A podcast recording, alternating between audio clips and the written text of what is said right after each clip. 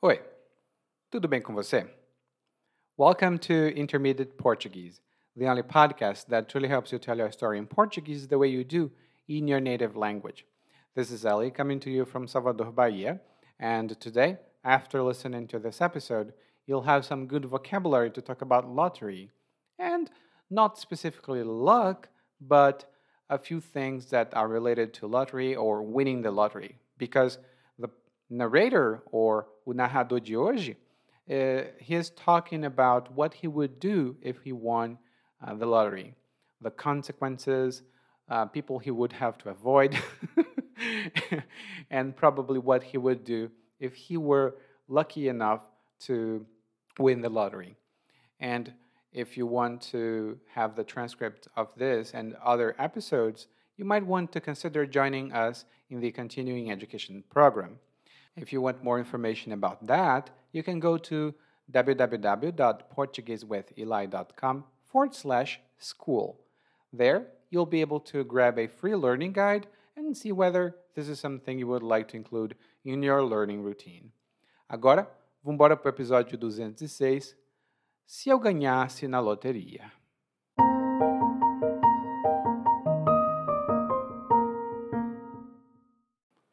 Todo fim de ano é de lei. Antes do dia 31, vou para a lotérica fazer minha fezinha na mega da virada. Compro um bilhete, só um para mim mesmo. Prefiro apostar sozinho que participar do bolão lá da firma. Imagina só, levar uma bolada de trocentos milhões de reais sozinho. O que eu não faria com esse rio de dinheiro? Eu não aposto no bolão da empresa por dois motivos. Primeiro, não gosto de nenhum dos energúmenos que trabalham comigo. Naquela empresa é cobra comendo cobra. Meu chefe é um tirano assumido já disse que manda quem pode, obedece quem tem juízo. E no caso, ele manda porque está por cima. Eu, com dinheiro, mandava logo o dono da empresa ir pastar. O segundo motivo é que quanto menos gente ficar sabendo, melhor. O difícil ia ser esconder a coisa toda dos parentes e aderentes. Tem o Ferreirinha, que vive dando facada em mim. Tem a Miriam, que não ia caber em si se descobrisse que o irmão tirou a sorte grande. E ainda tem o Fernando, que vive chorando de barriga cheia. Assim que a notícia lhe chegasse aos ouvidos, ele ia vir para cima de mim com aquela cantilena sobre a penca de filhos que tinha de sustentar e tal. Eu ia renegar todos eles. Ah, se eu ganhasse na loteria! Ia estar feito na vida. Ia ser sopa no mel. Eu ia poder me aposentar agorinha. Ia sumir do mapa, ia mudar de nome e fazer tanta coisa que deixei de fazer. Sei que não sou tão sortudo assim, porque nem prêmio de rifa de escola cheguei a ganhar, e nas raspadinhas sempre ficava na mesma. Ou melhor, ainda perdia o dinheiro da cartela. O máximo de sorte que tive foi quando ganhei dois bombons de chocolate na empresa, mas aquilo foi brinde para quem participou do treinamento. Bom, quem sabe eu não dou uma cagada e levo o grande prêmio.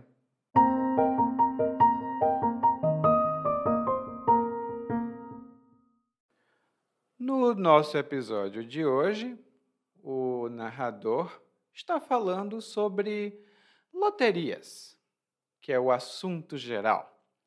Mas ele começa dizendo que ele tem um hábito todos os anos no último dia do ano. Ou, melhor dizendo, antes do último dia do ano. E nós sabemos que ele sempre faz isso porque ele diz que todo fim de ano é de lei. Todo fim de ano é de lei. E quando nós dizemos que alguma coisa é de lei, Isso tem alguns significados, mas no nosso monólogo, isto significa que é uma coisa que sempre acontece. É um evento que sempre é o caso. Por exemplo, é de lei.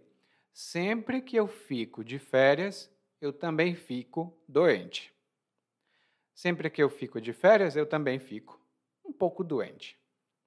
E isso é verdade, comigo acontece. Quando eu fico de férias, geralmente eu fico um pouco doente. E o que é que é de lei para o narrador? Bom, ele vai para a lotérica fazer a fezinha na mega da virada. Ele vai para a lotérica fazer a fezinha na mega da virada. Aqui temos três uh, coisas interessantes para saber. A primeira delas é a lotérica. Também chamamos de casa lotérica. E no Brasil, a casa lotérica é um lugar onde é possível fazer apostas na loteria, né, fazer o seu jogo na loteria, e as lotéricas também atuam como correspondente bancário. Ou seja, é possível pagar contas nas lotéricas. E é muito comum no Brasil ver filas muito grandes nas lotéricas também. Antigamente eu pagava tudo na lotérica, mas hoje em dia eu uso o Internet Banking, que é mais fácil. A segunda expressão que o narrador utilizou aqui foi fazer uma fezinha. Na verdade, o narrador diz fazer minha fezinha. E quando você faz uma fezinha, isso significa que você aposta na loteria. Você joga na loteria. E essa expressão só tem esse significado, mas é muito comum. Por exemplo, todas as semanas eu faço uma fezinha para ver se consigo mudar de vida. Todas as semanas eu faço uma fezinha para ver se consigo mudar de vida. E é muito comum aqui no Brasil também. As pessoas gostam de fazer uma fezinha, mesmo que saibam que não tem muita chance de ganhar. E a terceira coisa aqui que nós temos é a mega da virada. Lá no nosso guia de aprendizagem, nós temos maiores informações sobre a mega da virada mas basta saber que é uma das loterias, ou melhor dizendo, um dos sorteios de loteria mais famosos do Brasil. Eles pagam muito dinheiro. E todas as pessoas querem apostar na Mega da Virada. Eu normalmente não jogo na loteria, mas na Mega da Virada eu abro uma exceção. Eu jogo na loteria nessa data. Então, o narrador diz que compra um bilhete sozinho porque ele não gosta de participar do bolão da firma. Ele compra um bilhete sozinho porque ele não gosta de participar do bolão da firma. E o bilhete aqui é onde nós fazemos a aposta ou o documento que comprova que nós fizemos a aposta. Bilhete tem outros significados que provavelmente você conhece, mas você pode ver alguns deles lá no nosso guia de aprendizagem. E o narrador disse aqui que não gostava de participar do bolão lá da firma. E o bolão aqui é um tipo de aposta que nós fazemos é uma aposta coletiva. Várias pessoas se juntam, cada uma paga uma pequena parte do valor total e elas usam o valor maior para comprar mais bilhetes de loteria. Assim, elas podem ter mais chances de ganhar. se uma pessoa, ou melhor dizendo, se um grupo ganhar, né, se o bolão der certo, todo mundo recebe uma parte igual do prêmio. Nem sempre os bolões são coisas boas. Recentemente, aqui no Brasil, teve um grupo que foi premiado, um grupo que recebeu o prêmio da loteria no bolão, mas a empresa que administrava o bolão não pagou. Então, nem sempre é garantido. e aí o narrador começa a imaginar, a sonhar.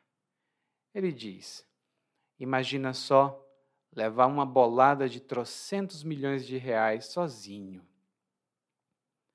Imagina só levar uma bolada de trocentos milhões de reais sozinho. E nessa parte aqui nós temos três boas expressões. A primeira delas é imagina só. Imagina só. Nós também podemos dizer imagine só. E normalmente nós utilizamos essa expressão para chamar a atenção para o que nós já vamos dizer ou o que acabamos de dizer e que normalmente é ou expressa uma atitude que você não acredita na coisa, por exemplo, o João está sempre atrasado, mas hoje ele disse que chegaria na hora certa. Imagina só, o João aqui na hora certa. Que loucura! Imagina só, o João aqui na hora certa. Uhum. Então aqui a pessoa tem uma atitude de não acreditar. Mas também pode ser uma atitude de desejo, uma vontade que você tem. Ai, ai, sempre que eu vejo essas fotografias bonitas, penso como seria bom viver num lugar assim. Imagina só morar em uma casa enorme, no meio da floresta. Deve ser muito bom. A segunda expressão principal aqui é uma bolada. E uma bolada, além de ser um golpe com a bola, tem o significado de uma grande quantia, um grande valor de dinheiro. Um prêmio de loteria pode ser uma bolada. E normalmente a gente diz ganhar uma bolada ou receber uma bolada. No caso, o narrador utilizou levar uma bolada. E um exemplo que eu posso dar é eu sei que é um pouco triste, mas eu também fico muito feliz que o meu avô tenha morrido, porque com a bolada que ele me deixou de herança, eu posso pagar todas as minhas dívidas. É triste dizer isso, mas eu fico pelo menos satisfeito com a bolada que meu avô deixou depois de morrer. E a terceira expressão é a palavra trocentos. Trocentos é um número muito alto que a gente não sabe qual é. É uma palavra mais informal. Por exemplo, eu já disse para você umas trocentas vezes que eu tenho alergia e não posso comer esse tipo de alimento. Por que você continua comprando? Eu já disse trocentas vezes. Eu tenho alergia, não posso comer isso. E então o narrador pensa: ai, o que eu não faria com esse rio de dinheiro? O que eu não faria com esse rio de dinheiro? E aqui nós temos uma expressão muito comum. Rio de dinheiro, ou normalmente rios de dinheiro é uma quantia muito grande. Muito, muito dinheiro mesmo. Por exemplo, eu já gastei rios de dinheiro para melhorar a minha aparência, mas até agora não vejo resultado. Comprei cremes, hidratantes, todo tipo de coisa, mas nada deu certo. Acho que agora eu preciso fazer uma cirurgia plástica. E uma cirurgia plástica custa rios de dinheiro. é muito cara. E então o narrador diz: eu quero ganhar, mas eu quero ganhar sozinho, porque eu não gosto de participar do bolão da empresa. E então ele apresenta as razões para não participar do bolão. Ele diz que não gosta de trabalhar com os energúmenos que trabalham com ele. Ele não gosta dos energúmenos que trabalham com ele.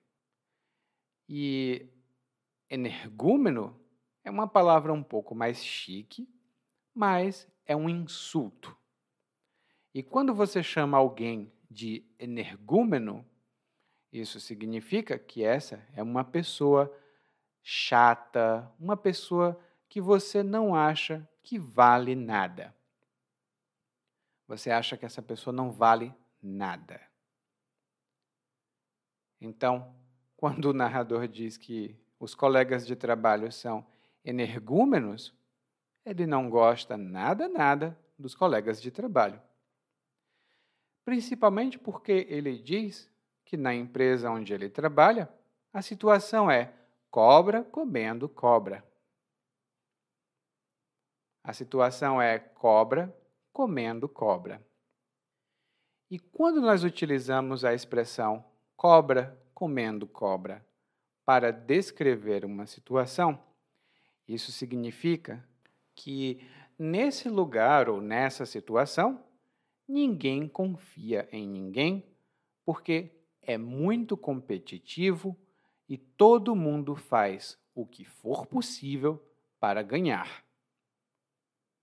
E uma empresa onde é cobra comendo cobra significa que se você cometer um erro, um colega vai se aproveitar e vai fazer você perder o emprego para ele ganhar uma promoção.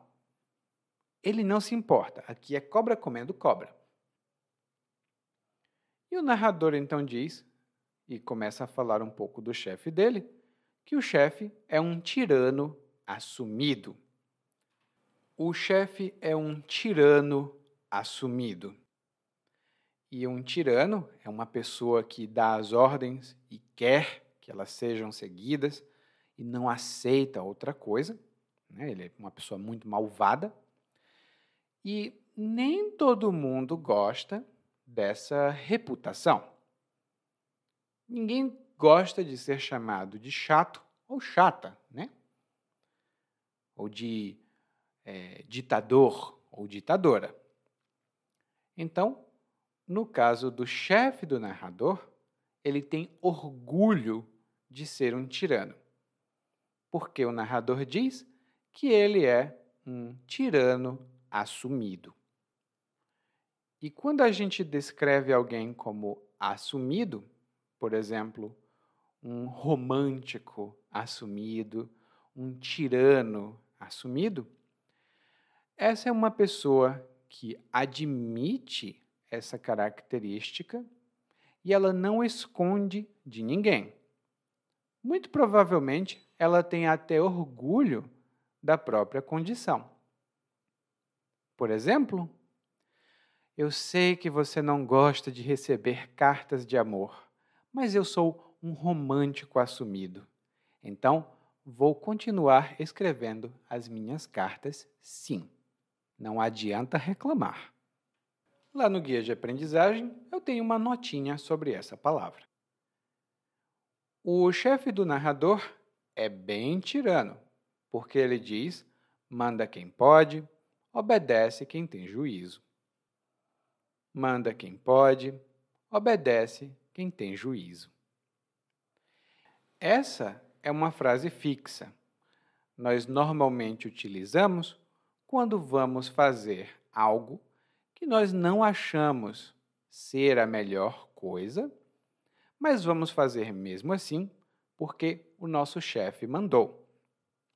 Por exemplo, olha, se colocar essa caixa em cima da outra caixa, elas podem cair. Eu falei para o meu chefe que não deveríamos colocar essa caixa aqui, mas ele diz que é para colocar. Então eu vou colocar. Manda quem pode, obedece quem tem juízo. Se acontecer um acidente, a culpa não é minha. Eu só estou seguindo ordens. Manda quem pode, obedece quem tem juízo. E o narrador diz que o chefe é um tirano assumido, né? ele manda nas coisas, porque ele está por cima. ele está por cima. E quando nós dizemos que alguém está por cima, normalmente essa pessoa está em uma situação muito vantajosa, ou muito confortável, ou muito boa. Por exemplo, quando a gente está por cima, a gente tem muitos amigos. Todo mundo quer falar com você. Mas quando a gente está por baixo, os amigos desaparecem. No caso, o chefe do narrador está por cima porque ele é chefe. Ele tem mais dinheiro, aparentemente. E o narrador diz que se ele tivesse dinheiro, ele mandava o chefe dele ir pastar. se ele tivesse dinheiro, ele mandava o chefe dele ir pastar. E mandar alguém ir pastar, ou mandar alguém pastar, é uma expressão informal e mais educada para dizer mandar alguém para o inferno. Quando você diz, ah, vá para o inferno, é um pouco forte. É, as pessoas em geral não gostam de escutar isso. Então você pode dizer, ah, vá pastar. E a pessoa vai entender que você está com raiva, mas ela não vai se sentir tão ofendida quanto se ela tivesse ouvido: Ah, vá para o inferno. E pastar é o que os cavalos e os bois fazem quando eles estão se alimentando. Eles estão lá pastando no campo. Lá no guia de aprendizagem, eu tenho algumas notas adicionais sobre isso. Agora, aqui o interessante é que o narrador ainda não ganhou na loteria, mas ele está imaginando o que ele teria que fazer se ele ganhasse. E ele diz que seria difícil esconder o prêmio né, que ele ganhou na loteria dos parentes e aderentes. Seria difícil esconder tudo dos parentes e aderentes. E aderentes, nesse caso, são todos os amigos, colegas, vizinhos, conhecidos. São as pessoas que são ligadas a você, mas que não são da sua família. Então, quando nós dizemos os parentes e aderentes, isso significa família e amigos. Por exemplo, fizeram um aniversário surpresa para mim. Eu fiquei muito feliz. Tudo que era parente e aderente estava lá. Todos vieram me dar os parabéns. Tudo que era parente e aderente estava lá. E aí o narrador começa a falar de alguns desses parentes e aderentes. O primeiro deles é o Ferreirinha.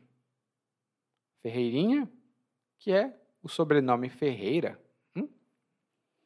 E o Ferreirinha vive dando facada no narrador. O Ferreirinha dá facada no narrador. Quando alguém dá uma facada em outra pessoa, isso tem alguns significados, alguns bem óbvios, mas aqui é pedir dinheiro. Geralmente, pedir dinheiro emprestado. Por exemplo, os meus filhos não gostam muito de falar comigo. Por isso, quando eles me telefonam e começam a dizer: Oi, pai, tudo bem? Eu sei que eles vão me dar uma facada. Eu sei que eles vão me dar uma facada porque normalmente eles não conversam comigo assim. e isso, isso eu fazia quando eu era criança. Eu dizia, mãe, eu te amo tanto, mãe. Aí minha mãe dizia, quanto é que você quer? Porque eu sei que você vai me dar uma facada. Era muito comum. A outra pessoa, aqui é um, uma parente, na verdade, né?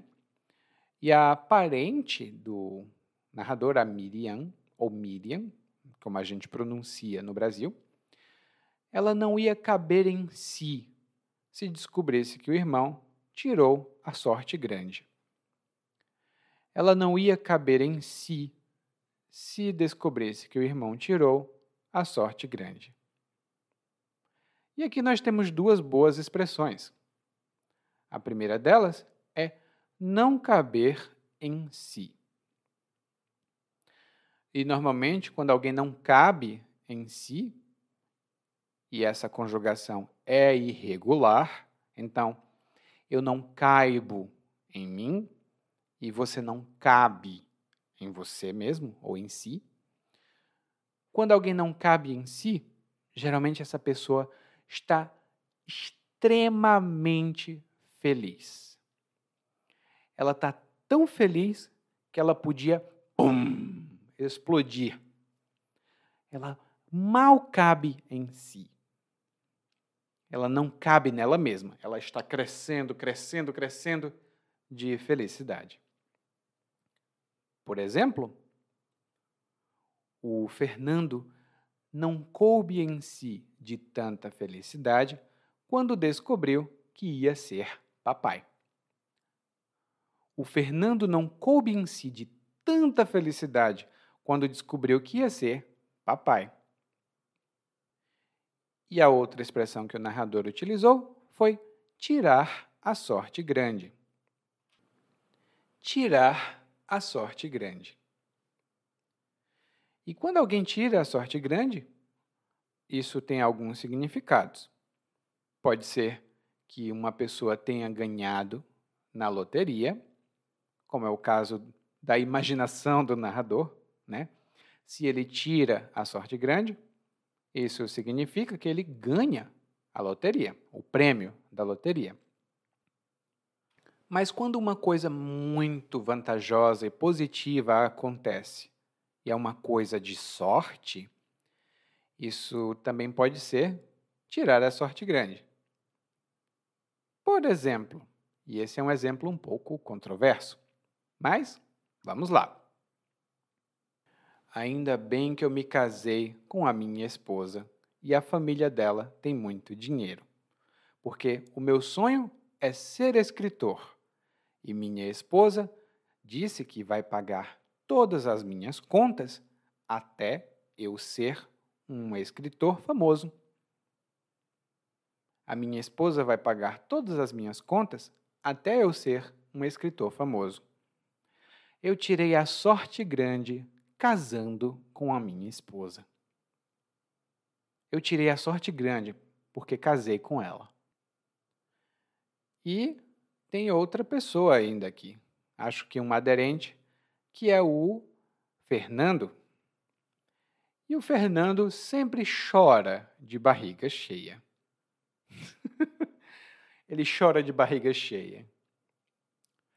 E essa é uma expressão informal.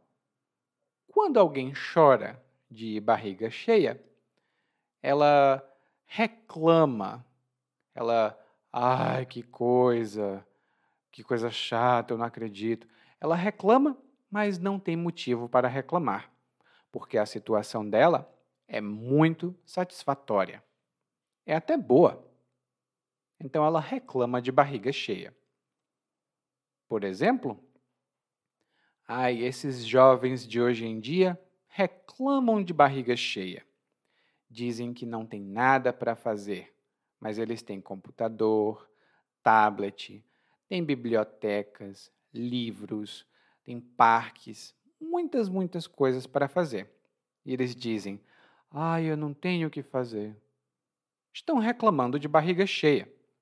No meu tempo, a gente não tinha nada que fazer a não ser ter filho e trabalhar.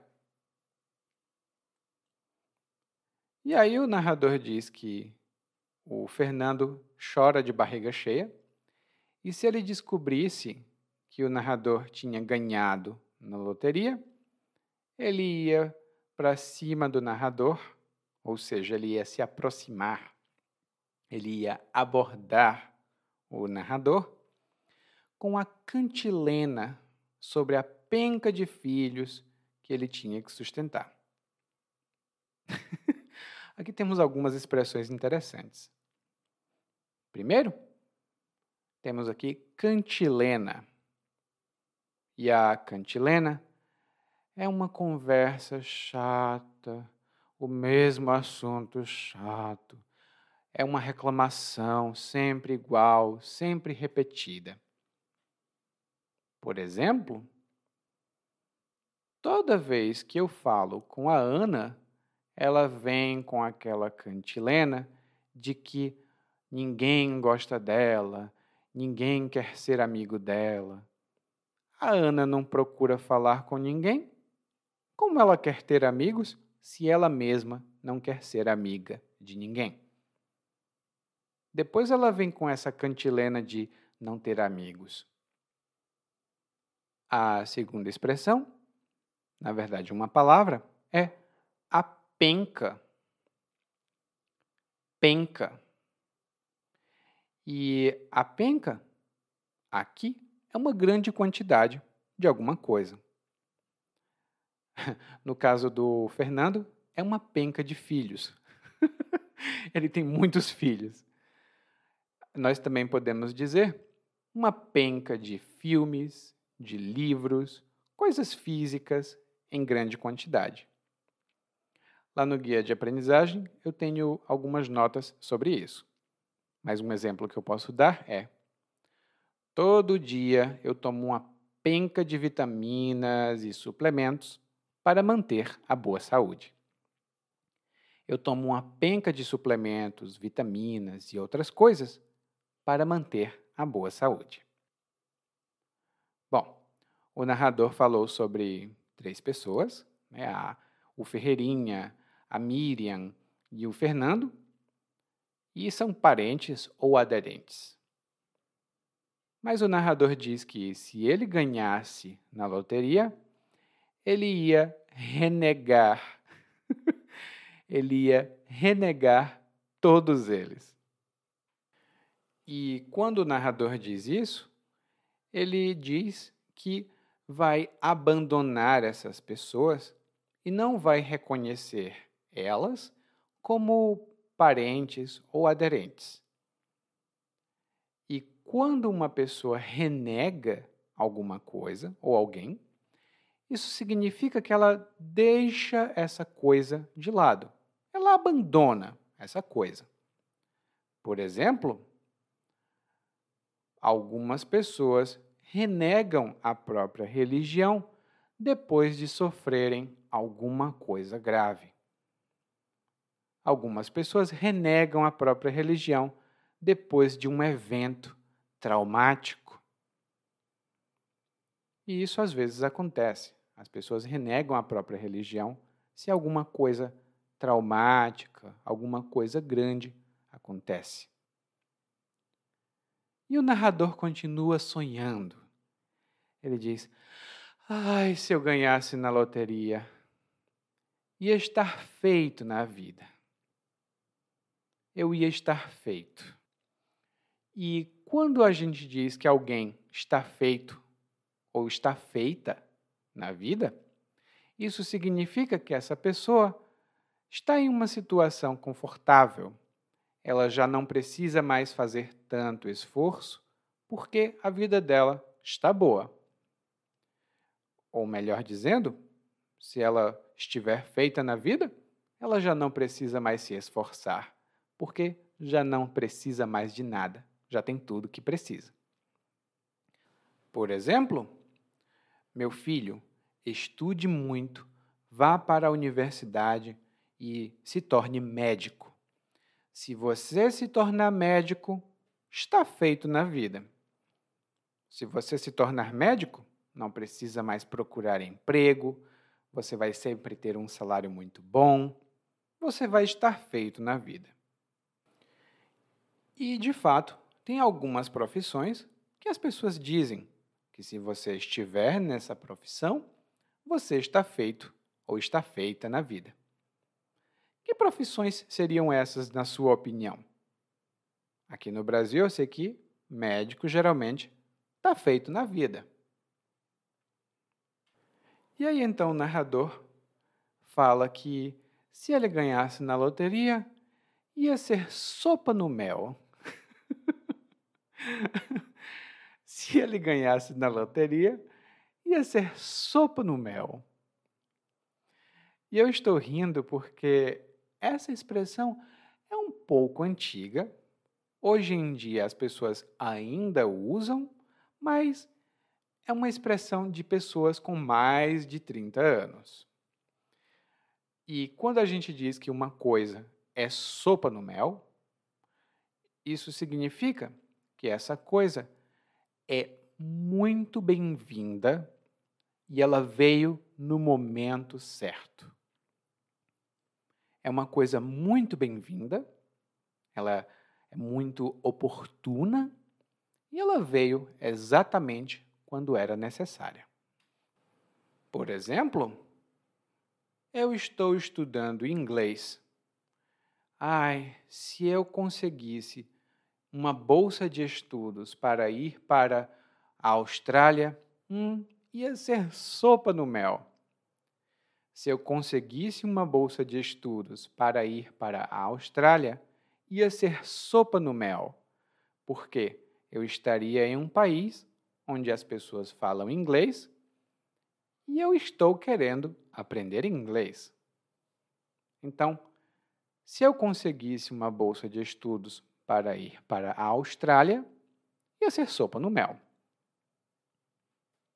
Lá no guia de aprendizagem eu tenho alguns exemplos adicionais para ajudar a fixar essa expressão.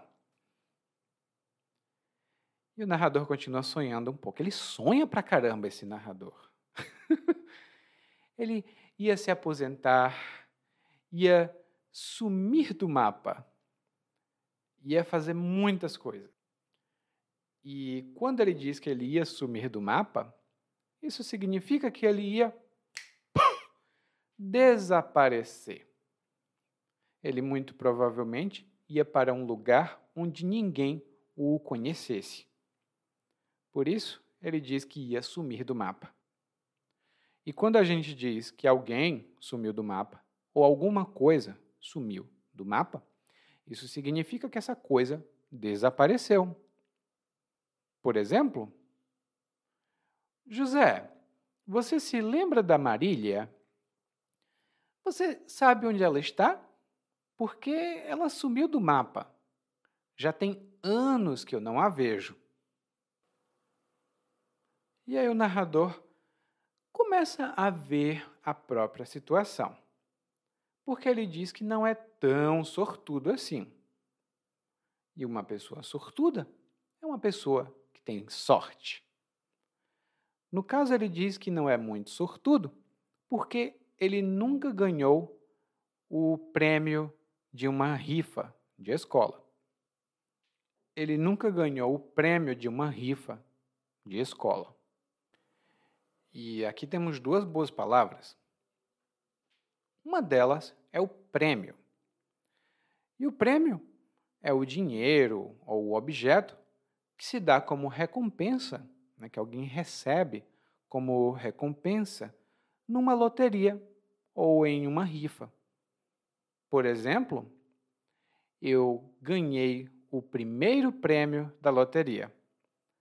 E o primeiro prêmio é um carro. Então agora eu tenho um carro de prêmio da loteria. A segunda palavra que o narrador utilizou foi a rifa. E a rifa é um tipo de loteria, é um, ela tem bilhetes com vários números e você pode escolher um número e no dia do sorteio ver se você ganhou ou não.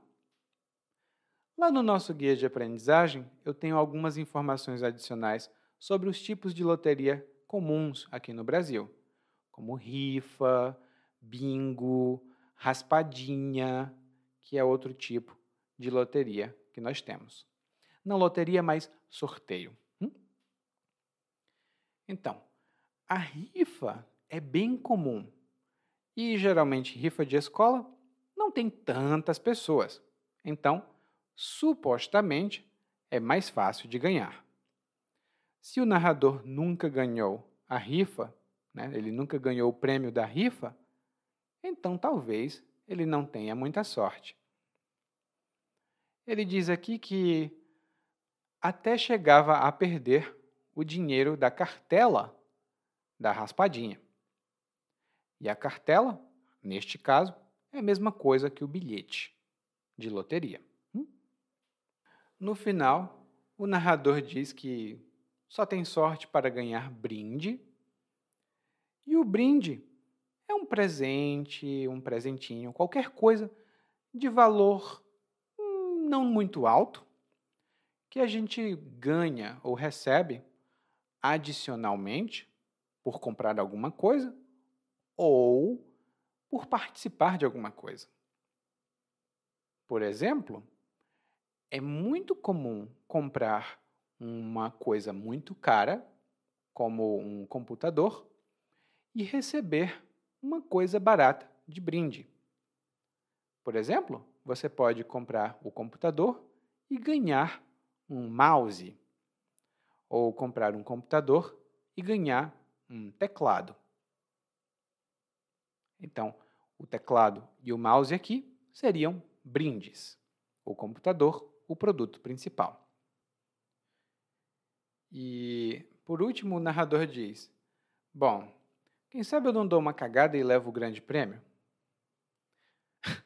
quem sabe eu não dou uma cagada e levo o grande prêmio?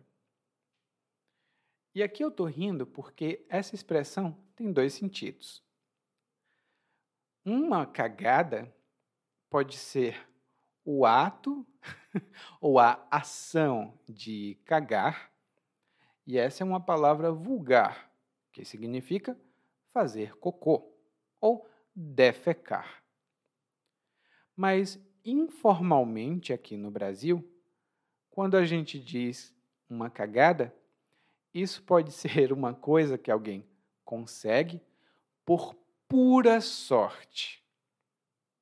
Alguém consegue essa coisa por pura sorte. Não teve habilidade, não teve esforço, foi pura sorte. Muitos jogadores de futebol acabam fazendo gols de cagada. Eles chutam a bola, não sabem onde a bola vai parar, mas no final, pum, gol! E foi um gol de cagada. Um outro exemplo que eu posso dar é: eu queria muito uma promoção na empresa. Eu queria ser promovido. E então apareceu uma oportunidade. Mas eu precisava fazer uma prova e participar de uma entrevista. Eu fiz a minha inscrição e outros colegas também fizeram. Então eu tinha outros competidores. Eu fiz a prova e no dia da entrevista, o ônibus dos meus colegas não chegou na empresa na hora certa. Isso foi uma cagada, porque eu fiquei sozinho, fui entrevistado e, como só tinha eu, eu fui promovido. Pense numa cagada. foi uma sorte enorme. Lá no guia de aprendizagem eu tenho algumas notas adicionais sobre essa expressão, porque, como eu disse, ela é ambígua, porque uma cagada pode ser tanto uma coisa muito boa, como pode ser também uma coisa muito ruim. Bom, eu não sei se o narrador vai ganhar na loteria usando essa expressão, e eu não sei se você aposta. Eu não aposto muito, como eu disse, só na mega da virada. Mas agora é janeiro, então temos muito tempo até o fim do ano e por isso vamos ouvir o monólogo mais uma vez, mas dessa vez na velocidade natural. Todo fim de ano é de lei. Antes do dia 31, vou para a lotérica fazer minha fezinha na Mega da Virada. Compro um bilhete, só um para mim mesmo. Prefiro apostar sozinho que participar do bolão lá da firma. Imagina só, levar uma bolada de 300 milhões de reais sozinho o que eu não faria com esse rio de dinheiro?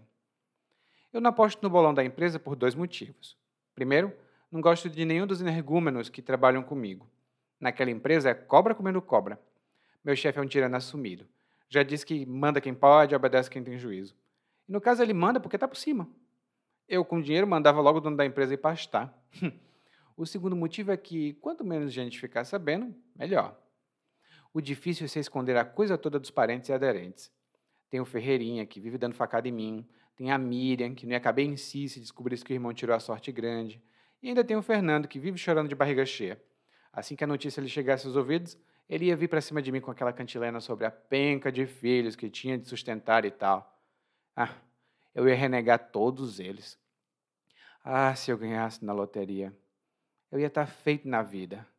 Ia ser sopa no mel eu ia poder me aposentar agora, ia sumir do mapa, ia mudar de nome, fazer tanta coisa que deixei de fazer. Sei que não sou tão sortudo assim, porque nem prêmio de rifa de escola cheguei a ganhar, e nas raspadinhas sempre ficava na mesma. Ou melhor, ainda perdi o dinheiro da cartela. O máximo de sorte que tive foi quando ganhei dois bombons de chocolate na empresa, mas aquilo foi brinde para quem participou do treinamento. Bom, quem sabe eu não dou uma cagada e levo o grande prêmio? Hum? Oi, tudo bem? Provavelmente você escuta nosso podcast há algum tempo. Bom, se não for o caso, eu me apresento para você. Eu sou o Eli, é, para Eliakim, e sou professor de português, responsável pelo podcast, pelo site portuguesewitheli.com pelo outro site readbrazilianportuguese.com e muitas outras fontes de conteúdo para aprendizes de português que, como você, querem falar e entender o português brasileiro. Se você gostar desse podcast, você pode fazer uma avaliação do nosso podcast no Apple Podcasts você pode fazer a sua avaliação e isso ajuda muito. Obrigado.